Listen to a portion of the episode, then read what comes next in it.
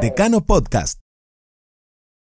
Nacional por Navascués, la primera serie original de Decano.com, es un viaje por el Club Nacional de Fútbol, el campeón de toda la historia, de la mano de Hernán Navascués, desde 8 de octubre a Colombia, Japón, Porto Alegre y la gloria eterna.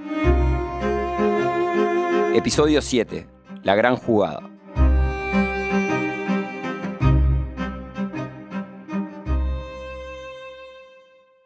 En el 55 nos da otro tricampeonato, la llegada de Ondino Viera fue importante, eh, pero a su vez finaliza mal porque la salida de la, eh, la disputa del campeonato sudamericano del año de fines del 59 con la base de Nacional que Peñarol no cede a los jugadores determinó que Peñarol se preparara para la final mientras Nacional estaba como siempre prestando su servicio a la selección uruguaya. Porque hay algo que hay que resaltar, es que Nacional siempre vendió su apoyo a la selección uruguaya. Nunca negó sus jugadores. Y si alguna vez no ha habido jugadores en la selección uruguaya de Nacional, se ha debido precisamente a que todos están en el extranjero y casi no se citan jugadores del Uruguay. Pero Nacional siempre vendió. Y ahí vino el episodio de la habilitación de Spencer y Linaza, que trajo una consecuencia de una década desfavorable para Nacional.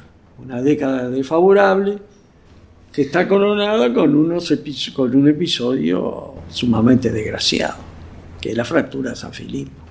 El esfuerzo que se hizo para traer a San Filipo, que hizo el presidente Ponce Echeverri, que era la gran figura del fútbol argentino, considerado por, unánimemente como el segundo mejor jugador de Sudamérica, el uno indiscutido era Pelé, era como si se hubiera traído a Messi. Y valía eso.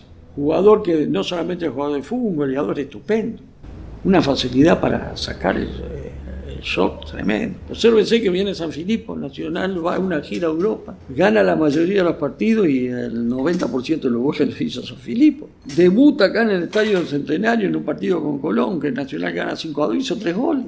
Es un carácter difícil, es muy especial. Yo conversé varias veces con, con, con San Filipo.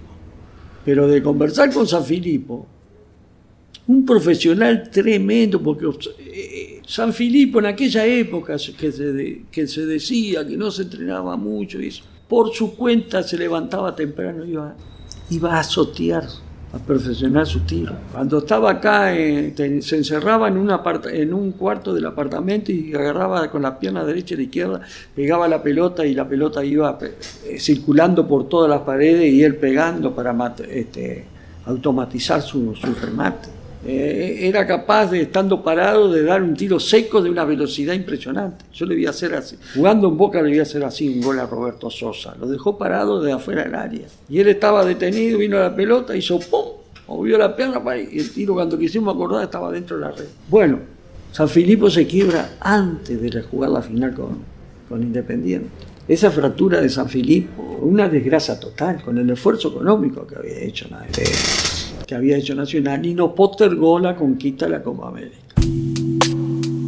La década de 1960 no fue la mejor de Nacional en lo deportivo, pero eso no se veía reflejado en las tribunas. Así escribía el periodista aurinegro Franklin Morales en su libro Fútbol, Mito y Realidad en 1969.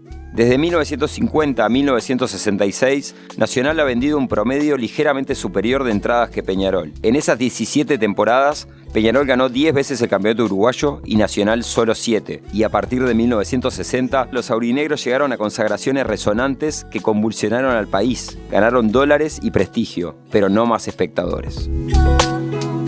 Y ahí viene la presidencia de, de Restucia y consolida el cuadro que había empezado a formar este Ponce Echeverri. Porque Ponce Echeverri hizo un gran esfuerzo económico que le falló por la fractura a San Filipe. Y entonces, ¿qué hace Ponce Echeverri?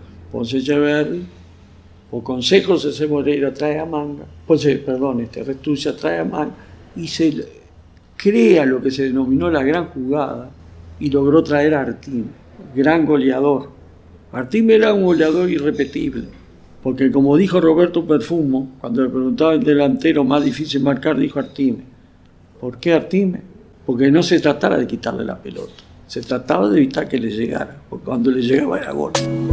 La gloria continental e intercontinental estaban a la vuelta de la esquina para Nacional. El mendocino Luis Artime venía de hacer 30 goles en 39 partidos en el Palmeiras brasilero. Era sin dudas una promesa que nos llevaría al próximo nivel.